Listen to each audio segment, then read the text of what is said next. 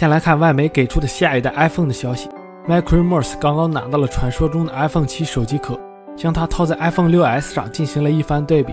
iPhone 7的保护套能够贴合 iPhone 6s，尺寸与厚度方面，iPhone 7与 iPhone 6s 完全一致。天线视角肯定会有所变化，摄像头的开孔更大、更低、更宽一些，有望迎来较大的改进。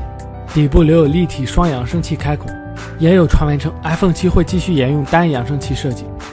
日媒援引供应链方面的消息称，苹果会取消深空灰版本的 iPhone 7机型，取而代之的是全新的深蓝，将有深蓝色、金色、银色、玫瑰金四种配色，同时将沿用前一代相同的 LCD 屏幕玻璃。彭博社援引消息人士透露，下一代 iPhone 的某些版本将使用英特尔提供的调制解调器芯片。英特尔的芯片将被用在 AT&T 美国网络的新款 iPhone，以及美国市场以外的一些版本。荣耀发布了畅玩 5A、5A Plus 的预热图片，从图中可以看出，畅玩 5A 或主打美颜自拍功能，主要的目标群体是刚毕业的学生党。之前工信部给出畅玩 5A、5A Plus 的配置信息，预计 5A 的最终售价为六百九十九元左右，具体的售价要等到十二日的发布会。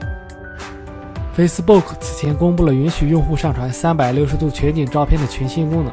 这项功能现在已正式上线。用户只需点击屏幕右侧的小罗盘图标，就可以将三百六十度全景照片上传至账号。好友在桌面端浏览全景照片时，通过点击拖动照片的方式浏览拍摄到的场景照片，